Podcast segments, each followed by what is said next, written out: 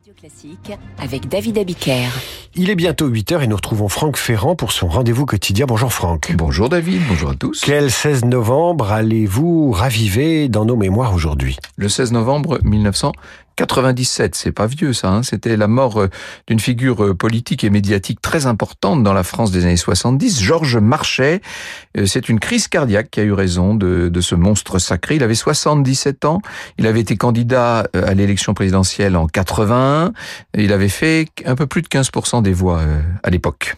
C'était le début du déclin. Il avait longtemps été secrétaire général du Parti communiste. Et eh oui, jusqu'en 94, il était à ce poste depuis 72, ça veut dire que pendant plus de deux décennies, il a incarné le Parti communiste euh, en France.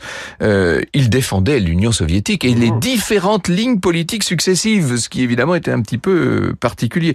On se souvient en 74 de sa fameuse déclaration sur le bilan globalement positif ce qui laisse parfois un peu songeur quand même.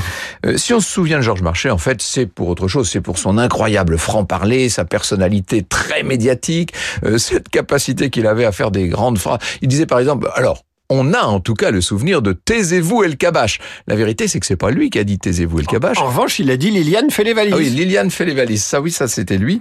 Euh, Taisez-vous El Kabash, c'était euh, Pierre Douglas. C'était une blague.